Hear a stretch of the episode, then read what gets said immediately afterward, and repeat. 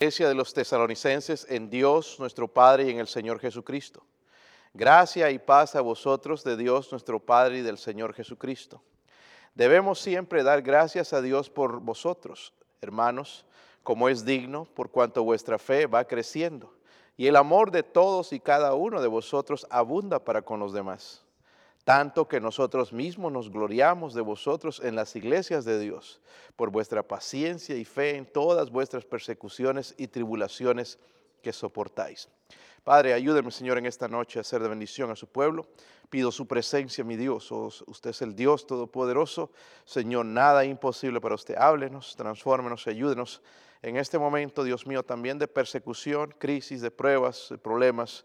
Señor, ayúdenos a poner nuestra fe, nuestra confianza en usted, Dios mío, tener esa fe viva, Dios mío, dentro de nosotros.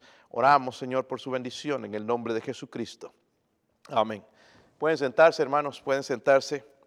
hay un peligro grande, hermanos, que estamos enfrentando. Debemos considerarlo porque estamos en tiempos de pruebas. ¿okay? Nosotros tampoco somos excepción de podernos enfermar con el coronavirus. Podemos, cualquier momento no estamos a, un lado, no podemos decir, no, a mí no me va a dar, no, yo no tengo miedo. Eh, de en cierta manera, hermanos, nos asusta. Y una vez que nos daría y nos dan el diagnóstico, sí nos asustaría. debemos considerar, hermanos, las crisis que están viniendo, económica, eh, el futuro, no se sabe lo que va a suceder. Muchos hablan de una depresión, ¿verdad? Eh, general, no solamente en los Estados Unidos, sino en el mundo. Eh, hablamos de problemas, ¿verdad? Problemas diferentes, eh, en situaciones que jamás habíamos enfrentado. Y bien, hermanos, en esta situación, ¿por qué digo considerar? Porque en este tiempo, hermanos, o el diablo puede sacar lo malo de nosotros, o Dios puede sacar lo bueno de nosotros. El diablo quiere que nos amarguemos, que nos asustemos, que nos llenemos de odio, que nos llenemos de miedo, pero Dios quiere que nos llenemos de fe, de amor, ¿verdad? De paz. Dios quiere darnos esas cosas a nosotros, ahí aún en la adversidad. So aquí cuando leemos en 2 Tesalonicenses, hermanos, fue escrita por Pablo. Me gusta, hermanos, cómo él comienza sus cartas. Recuerde, todo lo que Pablo escribió, hermanos, no era lo que él quería escribir, era lo que el Espíritu Santo quería que él escribiera. Y me gusta el versículo 2 cuando dice ahí, gracia y qué. Antes de la paz, hermanos, viene la gracia la gracia de Dios. La Biblia dice que por gracia sois salvos por medio de la fe. Esto no de vosotros, pues es un don de Dios. Primero está la gracia que nos muestra Dios, la gracia salvadora. Y luego viene la paz. Amén. Qué, bendición. Me gusta ese saludo que él hace en, todas las, cartas que se escriben. Gracia y paz a vosotros de Dios nuestro Padre y del Señor Jesucristo. Pablo entonces está escribiendo la segunda carta a los tesalonicenses y ah, estaban viendo las reacciones de ellos. La primera, hermanos, la primera, porque había una buena y una mala noticia. La buena noticia es que estaban creciendo en la fe. Y ese es el mensaje, hermanos, en esta, en esta noche. Porque a través de la prueba, la tribulación, y vamos a echarle la, la culpa al coronavirus, le vamos a echar la culpa a otra persona, nosotros podemos seguir creciendo espiritualmente, podemos seguir creciendo en la, en la gracia. Y esa era la buena noticia. Pablo se contentó de que estaban creciendo en la fe, pero más adelante, si ustedes han leído la carta, se van a dar cuenta de que le pone triste y tiene que escribir la carta a los tesalonicenses. ¿Por qué? Porque habían entrado uh, uh, malas doctrinas o estaban falsas enseñanzas acerca de la venida de Cristo. Incluso, hermanos, escúchenme bien, había hermanos que con esas falsas enseñanzas cuitearon, como dicen ustedes, dejaron el trabajo, ¿verdad? Le dijeron al boss, ya no más, el Señor regresa, ya no voy a trabajar. Se sentaron ahí en la casa viendo televisión, nomás esperando que el Señor viniera, sin hacer nada. Y eso es lo que Pablo quiere refutar entonces, de que ellos necesitaban seguir firmes. So, en estos versículos, hermanos, lo que veo yo es la clave para sobrevivir la prueba porque sí va a ser dura, hermanos. Estamos viendo el principio. Va a ser dura. Y nosotros necesitamos el consejo de Dios. Y gracias a Dios por la Biblia. Gracias a Dios por la Biblia, porque tenemos en nosotros, hermanos, no tenemos que ir a, otro lugar, sino a la Biblia, a la palabra de Dios, para confortarnos, para llenarnos, para avivarnos, ¿verdad? Tenemos que ir a la Biblia. Y gracias a Dios por, por la Biblia, porque aquí, hermanos, veo la clave para sobrevivir la prueba, los problemas, la crisis que, que viene. Tres ingredientes que necesitamos. Tres ingredientes que necesitamos usted y yo en tiempo de crisis. Usted lo necesita, yo lo necesito. Si no, lo que va a pasar, nos vamos a quedar a medias ahí, ay, no, como todo el mundo, ya que va a pasar, mejor me pego un tiro, me muero, mejor ya me quiero morir, en vez de vivir de acuerdo al propósito de Dios. Si Dios quiere, hermanos, vamos a seguir viviendo más tiempo, ¿verdad? Pero no vamos a vivir amargados y preocupados y afanados y con miedo. Podemos vivir, hermanos, con, el gozo, amén, el gozo que Dios quiere que lo hagamos. Es más, en 2 de Pedro 3, el versículo 18, eh, podemos seguir creciendo en las pruebas. Eh, dice la escritura, antes bien dice, creced en la gracia.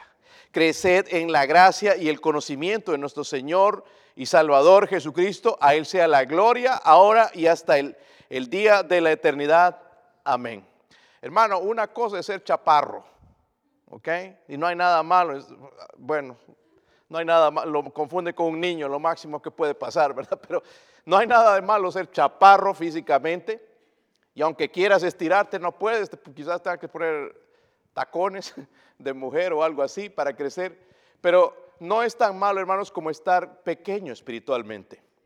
Y el Señor nos está mandando a nosotros, porque esto es un mandamiento. Dice, creced, creced en la gracia. Yo me pregunto, hermanos, todo este tiempo, todas estas crisis, todas estas noticias que recibimos, todas estas eh, eh, cosas eh, que tenemos que hacer para la seguridad de nuestra salud, nos están ayudando a crecer o estamos yendo para atrás. Porque Él dice, creced en la gracia. Y algunos podríamos culpar, es que no se puede ir a la iglesia, es que no se puede hacer, si se puede leer la Biblia en casa, si se puede orar, si se puede seguir testificando, si se puede, hermanos, seguir haciendo la obra de Dios, ¿verdad? Si se puede seguir siendo bendición. Y entonces Dios nos va a dar tres ingredientes que yo espero que ustedes deseen saber. ¿Cómo es que sobrevivió? Porque estaban en persecución la iglesia de Tesalónica. Estaban en persecución. ¿Cómo es posible que estaban creciendo espiritualmente? Pues aquí lo, lo vamos a ver, hermanos. Miren el versículo 3. Versículo 3. Lo tienen, hermanos. Dice ahí, debemos siempre, ¿verdad? Siempre significa qué?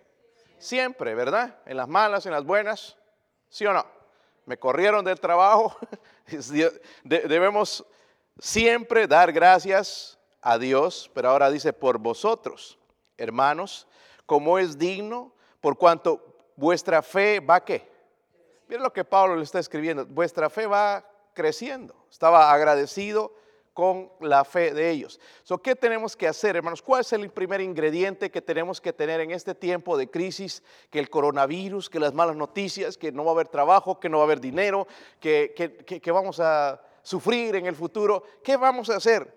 Lo primero, el primer ingrediente es tener, tenemos que tener una fe que crece una fe que crece. Amén. Una fe que crece. Recordemos, dice la Biblia, crecer en la gracia, en el conocimiento de nuestro Señor y Salvador Jesucristo. Saben, hermanos, todo esto ya parece que sí va a ser una cuarentena ahora, ¿verdad? Decíamos cuarentena, pero eh, cinco días, y eso no es una cuarentena, cuarentena son 40 días. Parece que sí va a ser el tiempo que estamos afuera. Conoces más al Señor Jesucristo. Lo conoces más que antes. Si no lo conoces más que antes, vamos a venir acá a la iglesia con el mismo corazón, los mismos problemas. Ya después entonces no va a ser culpa de la situación afuera, va a ser culpa del pastor o culpa de los hermanos. Dios nos llama, hermanos, a nosotros a crecer, crecer en la gracia. Esto es un asunto mío. Si, si, si yo no crezco espiritualmente, no es culpa de mi esposa, de mis hijos, es mi culpa, es mi responsabilidad. Yo debo crecer, obedecer a Dios, crecer en la gracia y el conocimiento de nuestro Señor y Salvador Jesucristo. So, Pablo estaba agradecido por la fe de ellos, porque estaban creciendo espiritualmente. Versículo 3 que leímos entonces dice que él está contento, dice, perdón, en primera Tesalonicenses, en la primera carta les escribe esto, no en segunda, sino en la primera. Noten, la, antes les escribe esto. Llegaron al, a Tesalonicenses capítulo 1, versículo 3, primera Tesalonicenses. Dice, acordándonos sin cesar delante de Dios y Padre nuestro de la obra de, vuestra qué. So, esta iglesia parece que tenían fe. Y siendo perseguidos, ¿verdad? Por la fe en Jesucristo. Miren de esto, del trabajo de vuestro amor, ¿ok? y de vuestra confianza en la esperanza en nuestro Señor que mucha gente, hermanos, dice esto, yo tengo fe. Pues puedes tener fe en una piedra, yo tengo fe en esta medicina, pero la fe verdadera viene por medio de la palabra de Dios. So, lo que Pablo está diciendo, bueno, tienen fe, pero esa fe se está manifestando a través de las obras que ustedes tienen. Lo puedo ver por las obras, ¿verdad? Como habla en Santiago también, que la fe sin obras está muerta. menciona entonces ahí Pablo la fe que salva produce obras. Amén. Produce obras. Si uno dice que es salvo y no tiene obras, pues como que queda el signo de interrogación ahí en realidad. Porque la misma fe en Cristo, hermanos, ya me ayuda a producir obras, es lo que le está diciendo. Esa es la manera en que él lo vio, la iglesia tesalónica. Llegas allá y la gente ves que están viviendo para Dios, viven en separación del mundo, viven ganando almas, viven eh, para Cristo, viven leyendo la palabra de Dios, viven orando, viven confiados en el Señor. Por las obras que ellos hacían, lo podía ver. Menciona, y es importante que la fe que salva produce obras. Amén. Quiero que vayan, hermanos, a Hebreos 11. Hebreos 11. Estaba leyendo la historia de una señora que estaba en un hospital y, llegó un, pastor, no, no, era el pastor de la eh, señora, pero ella estaba con una enfermedad que iba a morir en el hospital y había recibido un, librito donde decía la fe que te sana. Y la señora no podía ser sanada y era una cristiana eh, fiel a Dios y no podía sanar. Entonces este pastor le explicó que eh, Dios puede sanar, pero no siempre Dios quiere sanar. Amén. Dios, hermano, está dispuesto a salvar el alma, pero no siempre, no, no siempre Él va a querer sanar nuestro cuerpo, porque de esa manera Él se glorifica. Pero hay gente, hermanos, que te dice, si tú, eh, eh, tú no eres sanado porque no tienes fe, eso no es cierto. Eso no es cierto. Está en, está en el libro de Hebreos, el capítulo 11. Miren estos hombres, nunca algunos de ellos nunca fueron librados de sus pruebas, pero sin embargo mostraron fe. El versículo 32 vamos a leer, hermanos, no todos, sino eh, ojalá que lean ese, ese capítulo, es tremendo. Mire, el versículo 32, ¿lo tienen? ¿Y qué más digo? Porque el tiempo me faltaría contando de Gedeón, de Barak, de Sansón, de Jefté, de David, así como de Samuel y de los profetas, que por, ahí está nuestra palabra, por Fe, mire, conquistaron reinos, hicieron justicia, alcanzaron promesas, taparon bocas de leones. Sabemos por la fe lo hicieron, apagaron fuegos impetuosos, evitaron filo de espada, sacaron fuerzas de la debilidad, se hicieron fuertes en batallas, pusieron en fuga ejércitos extranjeros. Y dígame, hermanos, si no hay algo de ahí que nosotros necesitamos hoy en día, dice, sacaron fuerzas de la debilidad. Muchas veces en este tiempo nos vamos a encontrar débiles espiritualmente, pero podemos sacar fuerzas en esa debilidad por nuestra fe. Luego dice en el versículo 35, las mujeres recibieron a sus, ¿qué? Muertos mediante So, no siempre el Señor los libró. Amén. No siempre el Señor va a salir con lo que nosotros queremos. Si alguien se enferma y, está en peligro de muerte y la iglesia ora y se muere, no significa que no teníamos fe. Significa que Dios tenía otros planes, ¿verdad?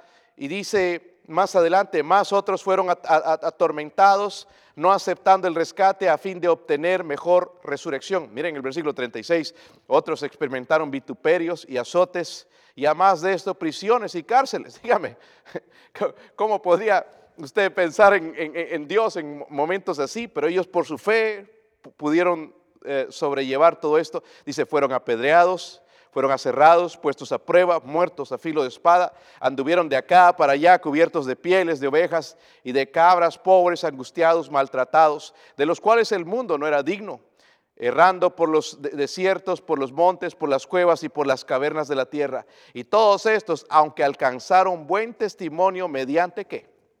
Otra vez nuestra palabra, mediante la fe, no recibieron lo prometido. Pastor, ¿y de qué sirve entonces ser fiel al Señor? Miren en el otro versículo. Proveyendo Dios alguna cosa que mejor para nosotros. Hermano, ¿qué mejor que el cielo? Todo lo que recibamos aquí es temporal. Mira, tú te compras un carro nuevo, a, los cinco años ya tiene tantas millas que ya, nadie lo quiere. Te compras una casa, hermanos, del millón de dólares ahí con piscina y cuartos por todo lado y que tenga sirvientes por todo lado, tarde o temprano la, casa se va a ir destruyendo también. Pero qué mejor, mire, y dice luego en la última parte del versículo, para que no fuesen ellos perfeccionados aparte, dice, de nosotros. Aunque no recibieron esa promesa terrena aquí en la tierra, la recibieron en el cielo. Amén. So, ¿Por qué no trabajamos nosotros para eso? En vez de quedarnos ahí, hermanos, sentados y no haciendo nada, ay, pues ya se acabará el mundo. Así estaban los tesalonicenses y Dios, Pablo les dice, miren, no, levántese, la, eh, ustedes tienen la fe, esa fe que crece, es lo que necesitan, es lo que le ha ayudado en estas pruebas, en estas tribulaciones, en la persecución. Mira, han matado tus, tus padres, han matado tus hijos, pero sigues fiel, sigues firme eh, eh, buscando al Señor. ¿Saben? En la Biblia dice, hermanos, sin fe es imposible agradar a Dios. Necesitamos vivir con fe. Necesitamos en estos momentos, hermanos, de crisis, fe. Alguien dijo el otro día, yo ya no tengo fe de que las cosas van a mejorar. Pues esa fe, lastimosamente, eso es una verdad, no va a mejorar. ¿Verdad? Pero para nosotros sí va a mejorar. Lo que nos espera a nosotros, hermanos, es glorioso. ¿Sí o no? Aquí nos van a poner reglas y leyes y con guantes y máscaras. Vamos a poner marcianos y extraterrestres entrando por ahí y todo, toda cosa, hermanos, que no nos podemos abrazar, no nos podemos mostrar nuestro amor, lo que nos queremos, lo que nos extrañamos. Pero en el cielo vamos a tener todos esos beneficios para siempre. So, necesitamos una fe que crece. Ahora, escúcheme bien, hermano. Hermana, si usted está viendo ahí en su casa, su fe no va a crecer si usted no lee la Biblia. Te podemos hablar, puedes ir a la... gracias a Dios por hermanos que escuchan la BBN. Pero si tú no vas a la palabra de Dios, tu, fe no va a, nunca vas a crecer. Puedes escuchar mensajes de, de, los mejores predicadores de toda la historia. Pero si tú no lees la Biblia, nunca vas a crecer espiritualmente. Vas a depender de lo que ellos dijeron y no de lo que Dios te dice directamente a ti. Necesitamos, hermanos, una fe que crece. Una fe que crece. Son tiempos difíciles, hermanos, nos van a dar malas noticias. Quizás ha subido un poquito más aquí en Tennessee, un 5% las muertes, las, las infecciones. Y no son buenas noticias, hermanos. Y quizás mañana encendemos el televisor o vemos en el teléfono las noticias. Y no, no son buenas, pero Dios tiene buenas noticias en este libro. Al final, hermanos, de todo, siempre salimos ganando. Salimos ganando. Amén. So necesitamos una fe que crece. ¿Qué hacemos en tiempos de prueba? Primero, una fe que crece. Número dos, miren el versículo 3 también, hermanos, versículo 3, ahí en segunda de Tesalonicenses.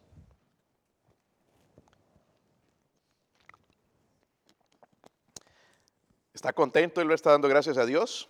Dice, por cuanto vuestra fe va creciendo. Miren esto, hermanos. Y el amor de qué? De todos y cada uno de vosotros, ¿qué? Abunda con los... ¿Se da cuenta, hermanos? La fórmula de Dios no es la fórmula del mundo. El mundo te dice, ahí, aíslate, nada, no, solo eres tú, como si tú eres la única persona en el mundo. Pero la fórmula de Dios, y ahora no estoy diciendo, hermanos, que no seamos precavidos. No andemos de tienda en tienda porque si vamos a acabar en el hospital. No salgamos y no tenemos que salir. Pero mire lo que la iglesia estaba haciendo, porque estos hermanos estaban siendo perseguidos. Y quizás, hermanos, ahí habían hermanos que ya los tenían en la mira, pero esos hermanos se amaban tanto, se querían, y no me importaba si me veían con él, me va a tocar a mí también, ¿verdad? Porque este es un cristiano fiel y lo odian y lo van a matar. Y ellos andaban mostrando amor los unos con los otros. Amén. So necesitamos primeramente, hermanos, en estos tiempos de crisis, de prueba, ¿cómo vamos a sobrevivir? Con una fe que crece y segundo, con un amor que abunda. Díganlo conmigo, un amor que abunda, un amor que abunda.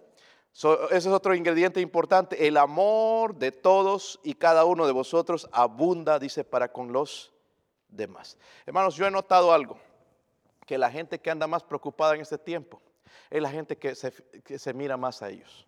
No se preocupan de otros. Nada más están pensando, ay, yo, y pobrecito, y que yo, y que... Yo veo, hermanos, gente en los trabajos todo el tiempo y veo la, cómo llegan algunos llegan tan amargados porque tienen tremendos problemones en casa y todos se la tienen que chupar porque está de mal humor. Llega de mal humor y ay, que le hables. saltan.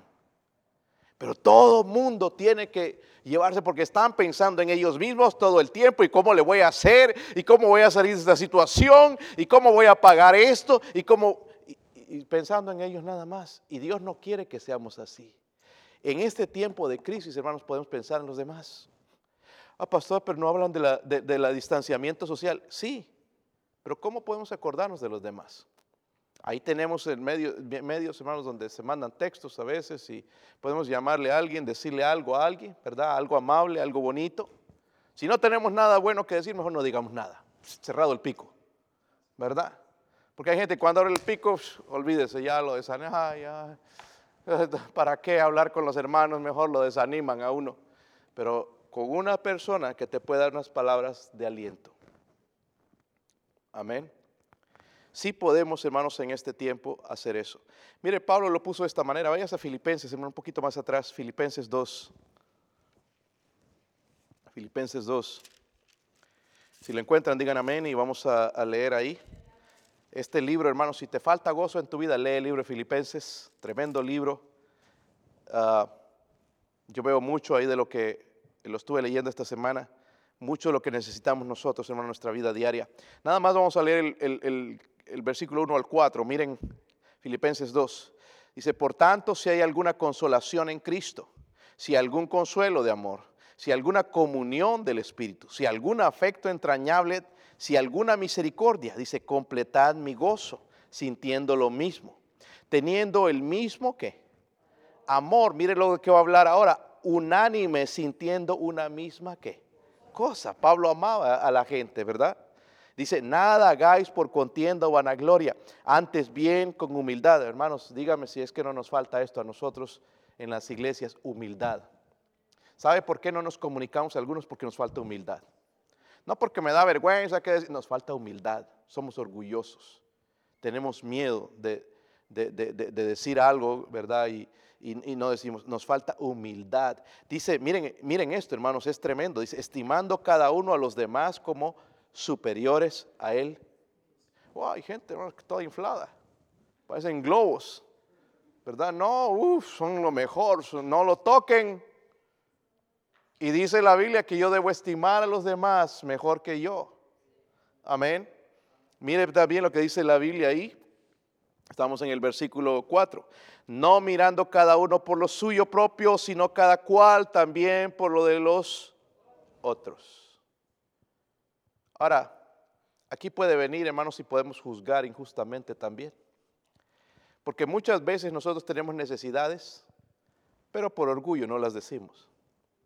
Entonces, como nadie atiende a mi asunto, ya empezamos a tirar.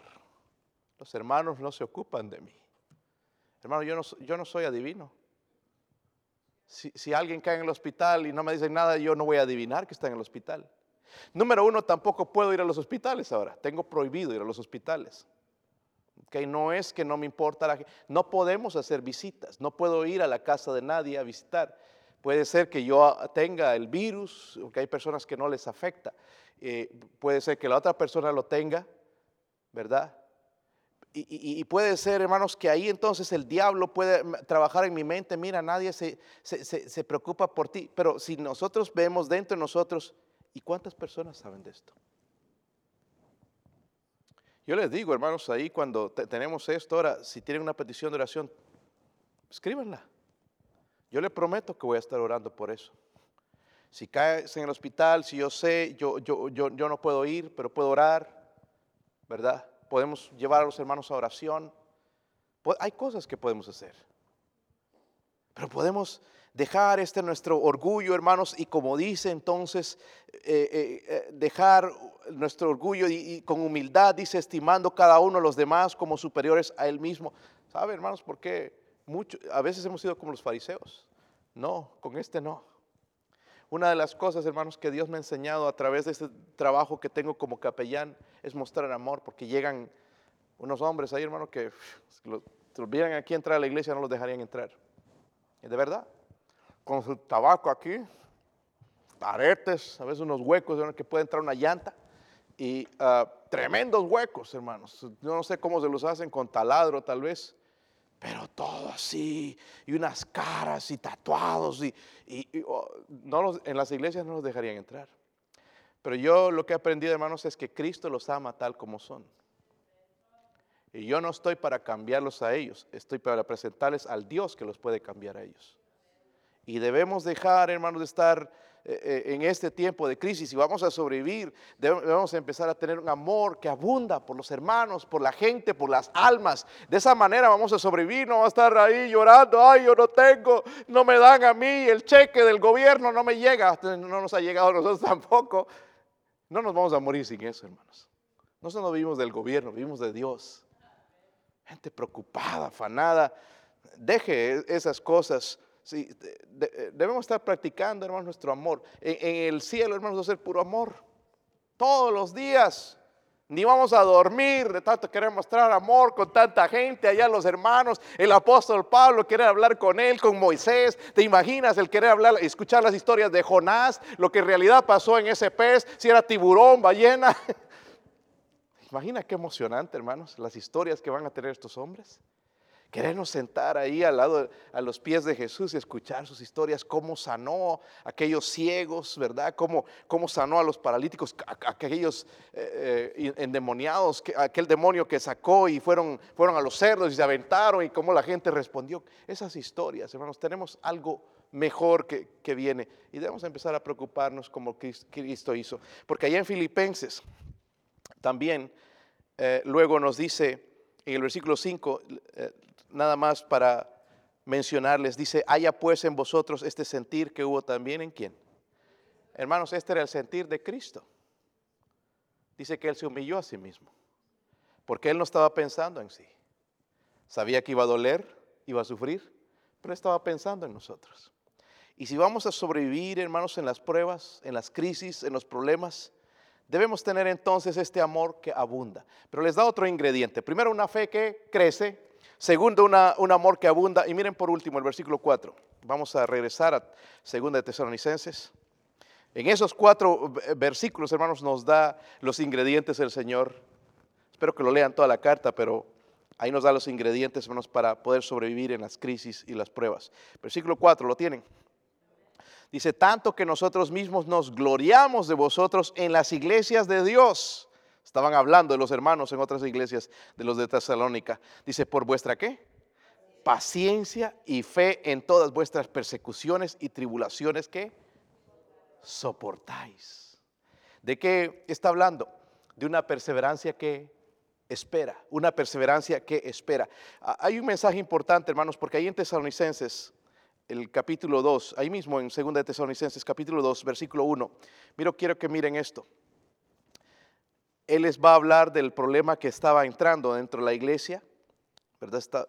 dice, pero con respecto a la venida de nuestro Señor Jesucristo y nuestra reunión con Él, os rogamos, hermanos, que no os dejéis mover fácilmente de vuestro modo de pensar, ni os conturbéis ni por espíritu, ni por palabra, ni por carta, como si fuera nuestra, en el sentido de que el día del Señor está qué? Cerca les está aconsejando, miren, no cambien la manera, lo que yo les enseñé es lo que el Señor me dio a mí, la venida del Señor, nadie sabe cuándo es, Él va a regresar, pero nosotros tenemos que seguir trabajando, necesitamos perseverar, necesitamos seguir metidos en las cosas de Dios, ser la luz del mundo, necesitamos hacer todas estas cosas. No te dejes mover con esos nuevos mensajes que vienen. Algunos van a salir los falsos profetas diciendo tonterías, que tal fecha, que tal año, que tal cosa. Y Dios dice, hermanos, que ni aun los ángeles saben la venida de Cristo. Pero dice, no, nos deje, no, se dejen mover entonces de lo que los he enseñado. Como mencioné al principio, hermanos, habían los hermanos que dejaron los trabajos, ya habían dejado, no, es que va a venir el Señor, ya no estaban trabajando y se sentaron a esperar. Yo espero que nadie, si, lo despidieron es una cosa, ¿verdad? Pero si tú, porque no, es que ya va a venir el Señor, ¿sabes qué? Nomás nos sentaremos y pura oración. Eso no es lo que Dios dice. Quiero que vayan a Marcos 13, versículo 35, porque Él nos exhorta como cristianos. Marcos 13, versículo 35. Todos estos pasajes hablan de acción. Dice, velad pues, porque no sabéis cuándo vendrá el Señor de la casa. Estaba refiriéndose al, Señor Jesucristo. Si al anochecer o a la medianoche o el canto del gallo o a la, a la mañana, para que cuando venga de repente no os halle que. Tristemente, hermanos, va a encontrar a algunos cristianos durmiendo. Los va a cachar ahí en los jueguitos, en el internet. Los va a cachar mirando lo que no deben estar haciendo, fríos, apáticos a la obra de Dios. Los va a cachar de esa manera cuando Él venga. Palabrita, ¿verdad? Cachar los va a agarrar. Estoy torciendo el español, ¿verdad? So, ¿Cuáles son esos ingredientes, hermanos? Primeramente, les dijo una fe que crece. Debemos crecer espiritualmente. Sí, hermanos, no estamos congregando en la iglesia, pero usted puede leer su Biblia en casa. Todos, hermanos, aquí podemos tener una copia. No estamos en la China. Podemos tener una copia de la escritura. Gloria a Dios por los 66 libros que el Señor inspiró. Tenemos la Biblia cada mañana, podemos levantarnos, quizás al anochecer también, leer alguna porción de las escrituras y crecer, porque dice la Biblia que la fe viene por el oír y el oír por la palabra de Dios. Luego necesitamos un amor que abunda. ¿Qué necesitan, hermanos? ¿Qué es lo que necesitas? Ver al hermano eh, está en problemas, sus padres están enfermos, eh, el hermano está enfermo. Oración, orar por ellos. Quizás está, desanimado. ¿Por qué no vamos a, animarle? Y por último dice una perseverancia que espera. Nosotros no sabemos cuándo viene el Señor. Sí sabemos que está cerca. ¿Verdad? Ojalá que viniera hoy. Ya no tenemos que bregar con esto del coronavirus, hermanos. ¿Verdad? Ya no tenemos aquí que hacer los hermanos que entren ahí como astronautas y que no nos podemos saludar, que como extraños, no te me acerques porque quién sabe si lo traes. Ya se, terminan estas cosas. Pero mientras tanto tenemos que ser vigilantes, ganando almas, llevando el Evangelio de Cristo, trabajando en la obra del Señor. Si hacemos esto, hermanos, vamos a sobrevivir la prueba. Pero si no, vamos a estar como los demás, prendiendo el televisor a las 4 de la mañana Ay, qué desgracia. Prefiero morir. Y ahora no sé si dejar este trabajo. Hay amargados, como yo escucho a algunos hermanos, con toda esta amargura que llegan. ¿Y qué, hiciste? ¿Qué fue la primera cosa? Les pregunto, ¿qué hiciste en la mañana?